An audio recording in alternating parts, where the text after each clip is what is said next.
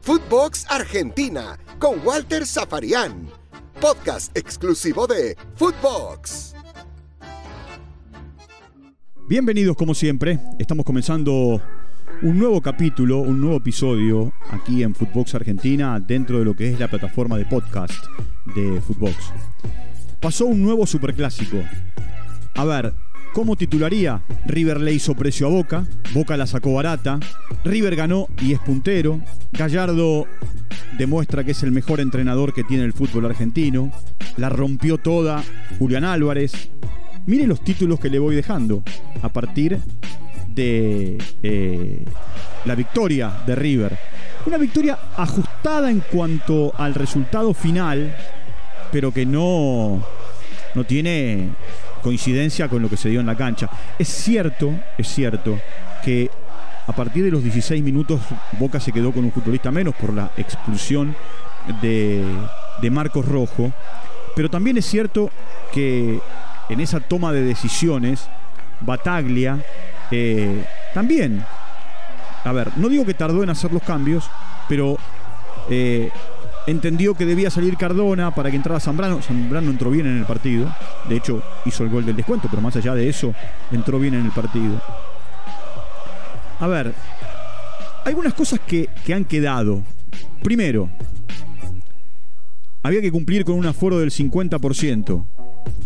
36.000 personas. Yo se lo venía contando durante toda la semana pasada. Bueno, mire, hubo más de 50.000 personas, el estadio estaba un 75%, hay una fiscal que labró un acta para entender por qué, si estaba permitida una cantidad de ingresos, hubo, no digo el doble, pero sí un 50% más de lo permitido. Eh, supuesto, los dirigentes de River por ahora no se han expresado. Sí, eh, algunos que están en sus alrededores han entendido que eh, había más gente de la que debía haber. Pero esto no es potestad de River, eh, se dio en todos los partidos el fin de semana. Y no solo en primera división, también en el fútbol del ascenso. Basta con ir a ver lo que pasó en el partido en el que Belgrano fue local en Córdoba. Nada más que eso. y así, bueno, el resto de los partidos en en todas las categorías de la Argentina. Lo que pasa es que es eh, quizá el partido que más se puso el foco, el River Boca, y porque actuó una fiscal. Simplemente por eso marco la, la situación. Ahora, por el otro lado, yo me planteo, si todo está abierto en la Argentina al 100% de aforo, teatros, cines, boliches bailables, eh, no sé, espectáculos que tienen que ver con, eh, a ver, shows musicales. ¿Por qué, ¿Por qué el fútbol no puede tener el 100%? Bueno, hay otro tema. Tampoco se cumplía el distanciamiento social, ni el uso de tapabocas. Todo eso se tendrá que hablar, se tendrá que corregir, se tendrá que mejorar. Insisto, no es potestad de River solamente, es potestad de todos. Tendrá que percibir en realidad a percibir la liga y también la AFA. Y eso que la liga y la AFA le mandaron un comunicado a los clubes diciendo que había un DNU, un decreto nacional de urgencia, de necesidad y urgencia en realidad, y que había que cumplir con lo pedido por el, por el Estado, 50%. Bueno, se burlaron todos, como se burlaron durante todo este tiempo con los allegados y, y con esos 150 que podían entrar, que en algunos casos eran 500 o 1000. Bueno, cierro este paréntesis, vuelvo al clásico. La corbata famosa de Gallardo. El martes pasado había sido un aniversario del natalicio de Ángel Amadeo Labruna. Eh, ese día su hijo también inauguró la, fundación Ángel Labruna. Eh, Labruna tiene una estatua en la puerta del Museo de River. Dicen que pronto van a hacer la de Gallardo, al lado de la de Labruna. De hecho, el doctor Carlos Trillo eh, bueno, fue quien se puso al frente tanto de la estatua de la Bruna como de la estatua esta de Gallardo que está por construirse. Eh, ahora, ¿por qué planteo esto de la corbata? Porque era la corbata que usaba la Bruna y sorprendió Gallardo ingresando con eh, eh, traje y con la corbata, una corbata, digamos, símil, igual a, la que, a la que usaba Angelito, como le dicen en River, eh, o el feo, como le decían sus amigos. Y eso generó eh, que también el hincha de River en un momento determinado, cuando el equipo salió a la cancha, eh, gritara, Gallardo es de River y de River no se va. Esto tiene que ver con todo lo que se habló en la semana previa de Barcelona, que Gallardo, como ya les conté, les bajó, le bajó el precio y, tiene un contrato vigente hasta el 31 de diciembre. Y el hincha de River añora, sueña, se ilusiona con que Gallardo, más allá del cambio de, de timonel en cuanto a la presidencia, siga siendo el entrenador millonario. Hay una frase en la conferencia de prensa de Gallardo, más allá de decir que River ganó bien, que eh, el resultado fue mentiroso, coincido con Gallardo, River pudo haber ganado por goleada, lo pudo haber goleado a Boca. Eh, le perdonó la vida en el segundo tiempo porque Boca no se animó. Y al Boca no animarse, River terminó planchando el partido.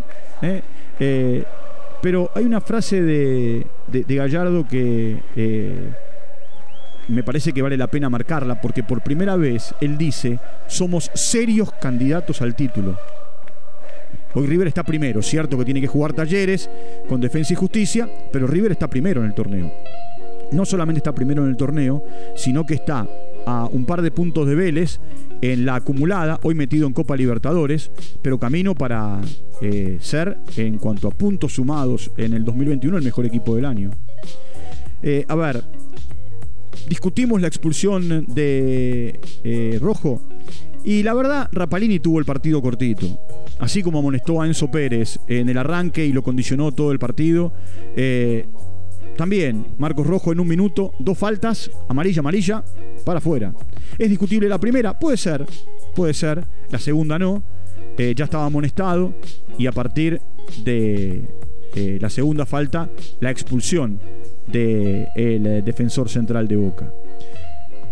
Julián Álvarez fue la gran figura del partido. Más allá de los goles, eh, tuvo responsabilidad Rossi en los goles. A ver, eh, en el primero da la sensación que el sol lo puede encandilar por cómo le baja la pelota. En el segundo sí tiene responsabilidad. En el segundo tiene todas las responsabilidades.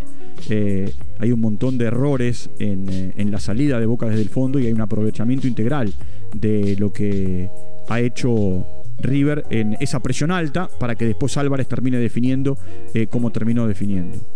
Otra cosa que deja eh, este clásico es eh, el hecho de Poncio y de haber jugado los últimos 10 o 12 minutos. Entró en el minuto 80, por supuesto 10 para el final, más el tiempo adicionado al reglamentario. Hubo ovación por parte del hincha de River cuando terminó el partido para Poncio, un reconocimiento de Enzo Pérez para con Poncio cuando terminó el partido, un reconocimiento de Armani cuando entró Poncio dándole la cinta de capitán y mientras los jugadores festejaban, Gallardo y su cuerpo técnico Pizcay detrás de él eh, observaban todo lo que ocurría, pero Gallardo tenía los ojos llenos de lágrimas. Vaya uno a saber, eh, por lo menos es una percepción mía. Yo no sé si es por el hecho de que íntimamente él sabe que pudo haber sido su último superclásico, porque pudo ganarle a Boca River de local después de 11 largos años, aquel eh, día del cabezazo de Maidana. En, eh, el Monumental en 2010 fue la última vez que en eh, su estadio River le había ganado a Boca, o simplemente por la satisfacción de lo que significa ganar un superclásico y ganarlo con público. ¿Eh? porque también eso jugó un papel fundamental. Más allá de esto que les conté de eh, el eh, estadio un 75% en lugar de un 50%, lo que tuvo el hincha de River, esto se dio en todos los, en todos los ámbitos, en todos los clubes, en todos los equipos que jugaron de local. La necesidad de la gente de ver fútbol en el estadio hizo que gritaran todo el partido, que alentaran todo el partido. River ahora por supuesto, tendrá que ceder muchos jugadores a los seleccionados, tanto al argentino como al paraguayo, como al seleccionado chileno, al seleccionado uruguayo. Eh, y, a partir de ahí eh, va a pensar en el partido con Banfield del fin de semana que viene. Boca tendrá una semana para acomodar el equipo y, pensar en, eh, en sus próximos compromisos. El objetivo de Boca es, bueno, no solamente eh, estar como está ahora en zona de Copa Sudamericana, sino también acercarse a ese tercer lugar o subirse a un hipotético cuarto lugar en la tabla acumulada, esperando que Vélez, Talleres o River, que hoy mandan en esa tabla, consigan el campeonato para siendo cuarto meterse en la Libertadores del próximo año. A ver,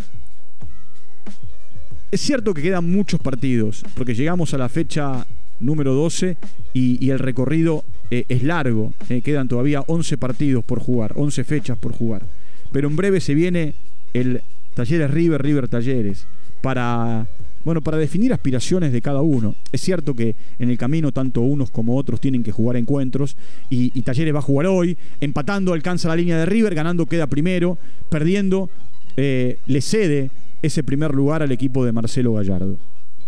Ya tendremos tiempo en otros podcasts de hablar de Enzo Pérez. Enzo Pérez es el corazón de River.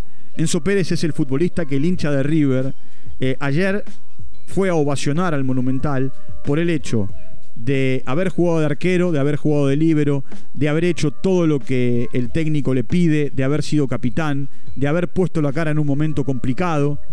Y el hincha en todos esos momentos, en los últimos 18 meses, no pudo acompañar al equipo. Hubo puntos altos en River, puntos muy altos. Eh, jugó, jugó, bueno, como les dije, Álvarez fue la figura. Jugó muy bien de la Cruz, eh, este de la Cruz que hoy ya es una figura de River, eh, afianzado, titular, indiscutido. Jugó muy bien Enzo Pérez, muy bien Enzo Pérez. En River, en River los centrales también, cuando tuvieron que aparecer, aparecieron. Buen partido del paraguayo Robert Rojas en, en el equipo que dirige Gallardo sería, sería injusto eh, no, no, nombrar a, otros futbolistas. Sorprendió lo que pasó con Carrascal, ¿no? que ingresó a jugar el partido en el segundo tiempo y después fue reemplazado. Algo que también se dio con Roa en Independiente. Eh, Falcioni apostó a Roa para el recambio y después lo sacó. Bueno, eh, son cosas que los entrenadores, por supuesto, saben por qué deciden hacer ese tipo de movimientos. Ganó River, Boca la sacó barata, River pudo haber goleado, River es líder, Boca entra en un mar de, no digo de dudas, pero de situaciones para definir. Cuál es el verdadero Boca.